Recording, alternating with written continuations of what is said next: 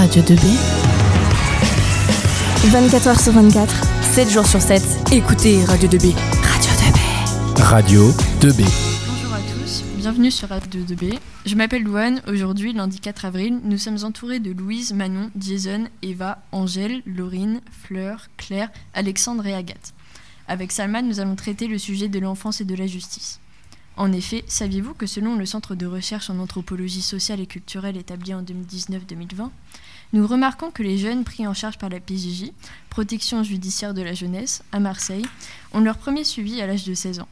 Effectivement, cela concerne 20,6% des jeunes de Marseille.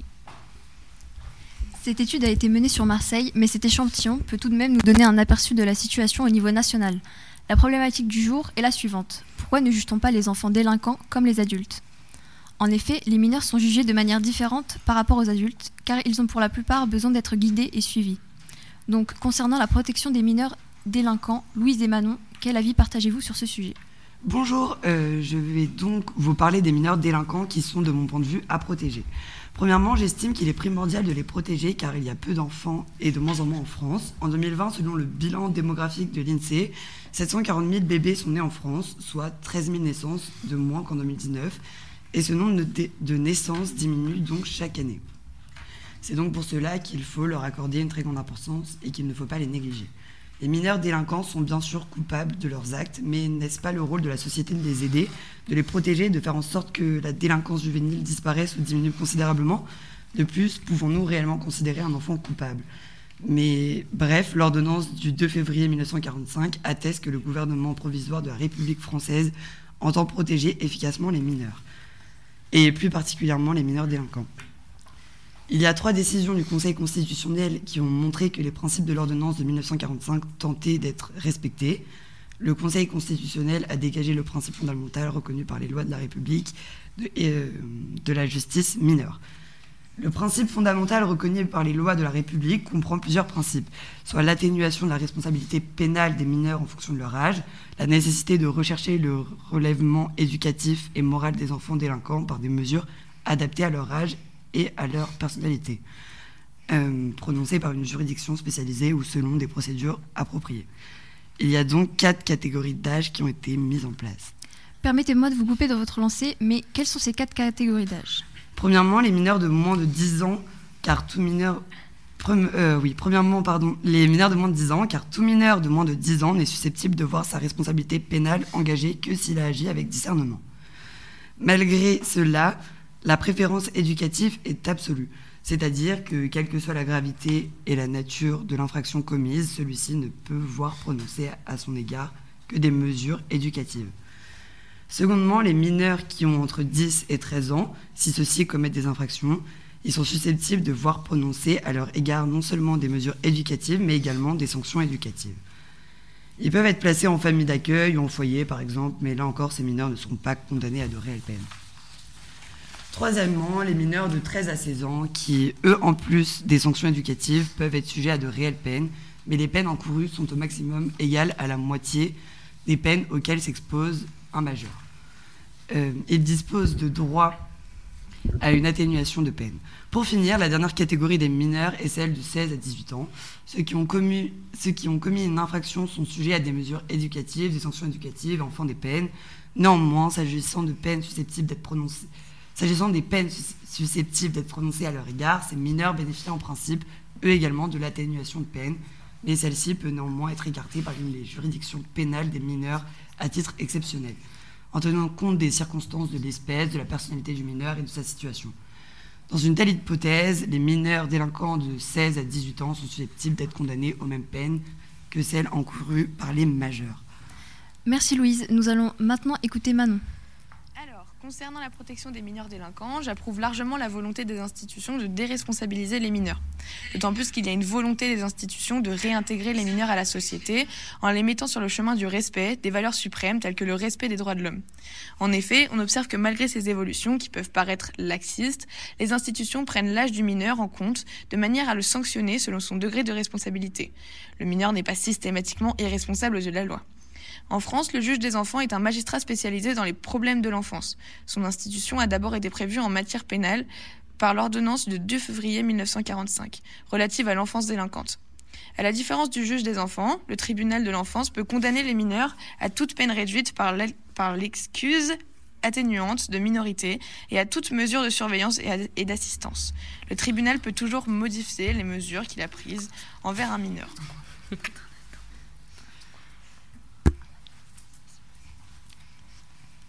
Merci pour ton intervention. Euh, donc, je pense que pour commencer, on devrait, euh, par, on devrait commencer par définir la justice des mineurs. Donc, Eva et Jason, il me semble que vous avez sondé une personne à ce propos. On vous écoute. Bonjour, oui, en effet. Alors tout d'abord, la justice pour les mineurs n'est pas la même que pour les personnes majeures. La justice des mineurs en France concerne le traitement par l'institution judiciaire française de l'enfance délinquante, qui est une notion juridique désignant l'ensemble des comportements répréhensibles commis par une personne n'ayant pas atteint la, majorité pénale.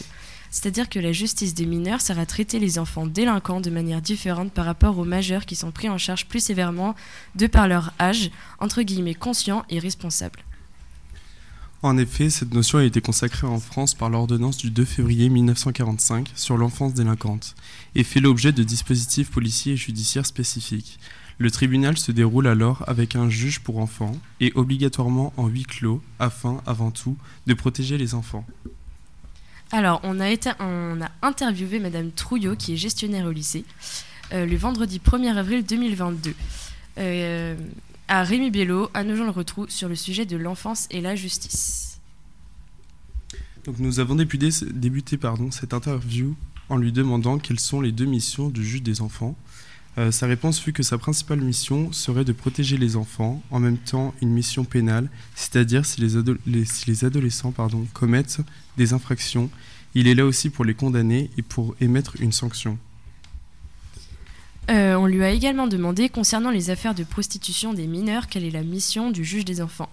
Euh, elle nous a répondu que, en effet, euh, la première mission majeure du juge des enfants était de les protéger et éventuellement, s'il sait qu'ils sont en danger dans leur milieu familial, de les placer ailleurs, leur donner un placement judiciaire et c'est avant tout la protection. Donc ce serait protéger l'une de leurs meilleures missions. Pour continuer, nous lui avions demandé euh, si pour elle, euh, où serait jugé un mineur accusé d'homicide volontaire âgé de 16 ans au moment des faits. Elle nous a répondu qu'en cours d'assises des mineurs, c'est en cours d'assises pardon, spécialement pour mineurs et ça se déroule à huis clos, c'est-à-dire sans public pour les mineurs, c'est particulier. C'est vraiment des mesures, on lui a posé la question si c'était vraiment des mesures spéciales qui sont prises pour les mineurs, elle nous a répondu que oui. Et pour terminer, on lui a demandé où sera jugé un mineur âgé de 14 ans pour trafic de stupéfiants. Elle nous a, répondu que c'était pareil, c'est au tribunal pour enfants, ce ne sera pas non plus au tribunal pour adultes, ce sera dans un tribunal spécial pour enfants, c'est-à-dire qu'au sein d'un tribunal, il y a un tribunal euh, pour enfants. Mais alors, comment ces, comment ces acteurs euh, procèdent-ils pour juger les mineurs et quelles sont les peines encourues par ceux-ci? Pour répondre à ces questions, je laisse la parole à Laurine et Angèle. Bonjour, je suis venue sur ce plateau aujourd'hui pour avoir des réponses à des questions que je me suis posées récemment. Mes voisins ont eu des problèmes avec la justice car leurs enfants ont commis des actes délinquants. Je souhaitais mieux comprendre la situation et ce qu'ils risquent, comme ils sont mineurs. J'ai donc fait appel à Maître Prévost pour m'aider à éclaircir ce sujet. Bonjour, je suis juge des enfants et je vais pouvoir répondre aux questions que se pose Angèle. Euh, donc déjà sur la situation que tu nous as décrite, il faudrait que j'ai plus euh, de détails pour pouvoir répondre euh, à tes questions. Bien sûr. Alors les enfants de mes voisins ont agressé d'autres jeunes de leur quartier physiquement. Ils vont bientôt être jugés. Comme je ne sais pas à quel âge est fixée la majorité pénale et la responsabilité pénale, je m'inquiète pour eux. Alors évidemment, en effet, ça va dépendre de l'âge du jeune. Euh, donc euh, là, vous nous avez parlé de majorité pénale et de responsabilité pénale, qui sont deux choses euh, très, enfin pas très différentes, mais quand même dans une certaine mesure, puisque la majorité pénale, c'est l'âge à partir duquel un auteur est considéré comme adulte, donc c'est à 18, à 18 ans, et donc là, il peut avoir un adoucissement de la peine, un allègement, et voilà. Et après, on a la responsabilité pénale, où un mineur peut être déclaré coupable. ça, c'est à partir de 13 ans. D'accord, merci pour votre réponse. Je sais parfois que les jeunes ont besoin d'être recadrés, mais il, faut, il ne faut pas non plus les traumatiser, voire même les dégoûter de la justice. Je voulais également savoir ce qu'était la présomption d'innocence et à quel âge elle était fixée. Alors, euh, en effet, la présomption d'innocence existe pour euh, les mineurs de moins de 13 ans, euh, ce qui veut dire que tout simplement, ils ne sont pas conscients de ce qu'ils font, et donc c'est une, une, idée d'irresponsabilité. Je me demandais également si les jeunes pouvaient être considérés comme responsables sur le plan pénal. alors, ils peuvent être responsables sur le plan pénal, puisque là, les jeunes, donc normalement, ont 14 ans, donc oui. Et si les faits sont avérés, est-ce que malgré tout ces ados peuvent être placés en garde à vue? Ils sont jeunes pourtant. Alors, euh, des adolescents peuvent tout à fait être placés en garde à vue, puisque euh, tout simplement à partir de 13 ans, euh, ils peuvent être placés en garde à vue pendant 24 heures, donc ce qui est la durée normale. Et si jamais, en fonction de ce qu'ils ont fait, si la peine encourue peut être de au moins 5 ans, la garde à vue peut être prolongée de 24 heures supplémentaires, donc soit 48 heures. D'accord, merci beaucoup. Et hum, peuvent-ils être placés en détention provisoire? Encore une fois, ça dépend de l'âge, puisque le système est fait euh, en fonction des âges, ce qui est, logique. Euh, donc un jeune de moins de, de moins de 13 ans ne pourra pas être placé en détention provisoire, mais à partir de 14 ans, enfin 13-14 ans, euh, il pourra être placé seulement s'il il ne respecte pas deux choses. Donc soit si il ne respecte pas son contrôle judiciaire, donc ce sont des, mesures qui ont déjà été mises euh, auparavant, euh, parce qu'il, enfin, c'est des sanctions qui ont déjà été mises auparavant. S'il les respecte pas, il pourra être placé euh, du coup en détention provisoire, ou alors s'il est soupçonné de crime. Donc là, c'est quand même assez important. Mais alors, quelles sanctions peuvent s'appliquer aux adolescents s'ils sont reconnus coupables? Il y a trois choses principales qui peuvent, enfin, qui peuvent s'appliquer pour ces adolescents. Euh, on a d'abord les mesures éducatives qui sont, euh, on va dire, les plus légères. Euh, ça va être des, sortes de, réprimandes. En fin de compte, il va être devant un juge des enfants ou devant des, personnes assez importantes comme ça. Et donc, ils vont discuter de ce, qu'ils ont, de, ce que, de ce que l'enfant a fait. Donc ça, c'est la première sanction un petit peu éducative. Après, il y a la deuxième qui est un petit peu plus enfin qui est un peu plus dans les faits, puisque là ça va être euh, des stages ou alors des placements, des mises sous surveillance par des éducateurs. Et enfin, euh, ça va être le placement en institution d'éducation corrective. D'accord, merci beaucoup pour euh, toutes ces informations que j'ignorais. Hum, j'ai entendu également dire qu'il y avait des alternatives à des peines comme la prison ou les maisons de redressement pour les jeunes. Est-ce que vous pouvez nous en dire un petit peu plus? Alors oui, tout à fait. Il y a aussi des alternatives puisque euh, on s'adapte quand même beaucoup. Euh, donc là, par exemple, on va expliquer le, cas de Hugo, donc qui est un jeune euh, de 14 ans qui est tombé dans la, dans délinquance comme, beaucoup de, de, jeunes en France et partout dans le monde. Donc il a été jugé récemment et donc la juge lui a proposé deux choses. Euh, soit aller dans un centre éducatif, euh, ou alors euh, une autre alternative qui se voit un petit peu moins mais qui peut aussi marcher. Donc elle a appelé ça la marche de la dernière chance. D'accord, et pour quelle solution a-t-il opté? Alors il a opté pour la marche. donc je vais vous expliquer un petit peu ce que c'est, en quoi ça consistait. donc du coup sa peine, ça consistait à marcher pendant trois mois sur les routes d'Italie. Donc bon, c'était pas non-stop mais quand même. Et donc il était coupé du monde, il n'avait pas son téléphone, il avait 20 kilos sur le dos. Et donc il était accompagné aussi d'un encadrant. Euh, donc euh, voilà, c'était quand même, je pense, une expérience assez, euh, assez importante. Et donc du coup là, on va vous passer un extrait du témoignage d'Hugo. J'ai trois mois dans ma vie. D'accord, merci beaucoup. Rien du tout en fait. Je reprends un rythme de vie positif. Donc je, me lève tous les jours de bonne heure, je vais faire les bandes demandées. Je réfléchis à pourquoi et comment je suis arrivé ici.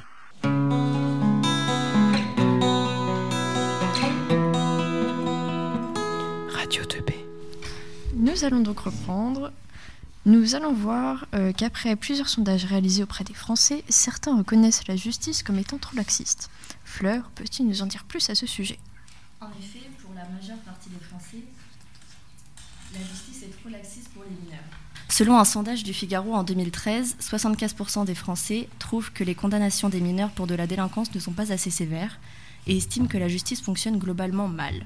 Mais alors, quelles sont les solutions mises en place par la justice pour répondre au problème de l'excès de délinquance chez les jeunes? Source de mécontentement chez les Français. La solution à cela pourrait être les CEF, centres éducatifs fermés. C'est une, structure alternative à l'incarcération créée en 2002 par la loi Perben du 9 septembre 2002. Les jeunes peuvent y être placés à la suite d'actes délictueux ou criminels. Le juge leur propose d'aller en CEF à la place de la prison. Si c'est accepté, deux éducateurs attendent le jeune à la sortie de l'audience et lui expliquent le règlement. C'est la phase d'engagement. Les jeunes y passent au minimum six mois pour purger la sanction éducative décidée par le juge. Une fois au CEF, le jeune est évalué sur sa santé physique et psychologique, son niveau scolaire, etc. Il est obligé de participer à des activités scolaires, sportives et culturelles chaque jour. Le but de l'équipe éducative est de réparer le jeune et de le préparer dans sa réinsertion sociale et professionnelle. D'après l'historienne responsable du Centre d'exposition de la protection judiciaire de la jeunesse, le début des années 2000 est un moment où la société française a peur de sa jeunesse et demande de durcir les sanctions faites aux mineurs. La création des CEF rassure donc les citoyens, car ce sont des lieux qui permettent de dire à l'administration qu'ils vont faire de l'éducation, tout en entendant le message des citoyens qui ont peur. J'ai ici le témoignage d'une jeune fille du centre éducatif de Doudeville qui dit Ici, avec les éducs, tu trouves un projet, en prison, on se débarrasse de toi.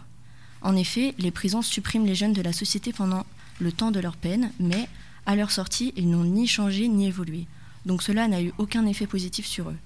Alors que les CEF permettent aux jeunes de se racheter en devenant des personnes meilleures, capables de faire partie de la société, tout en ayant leur peine réduite, puisque certains risquent jusqu'à 5 ans d'emprisonnement.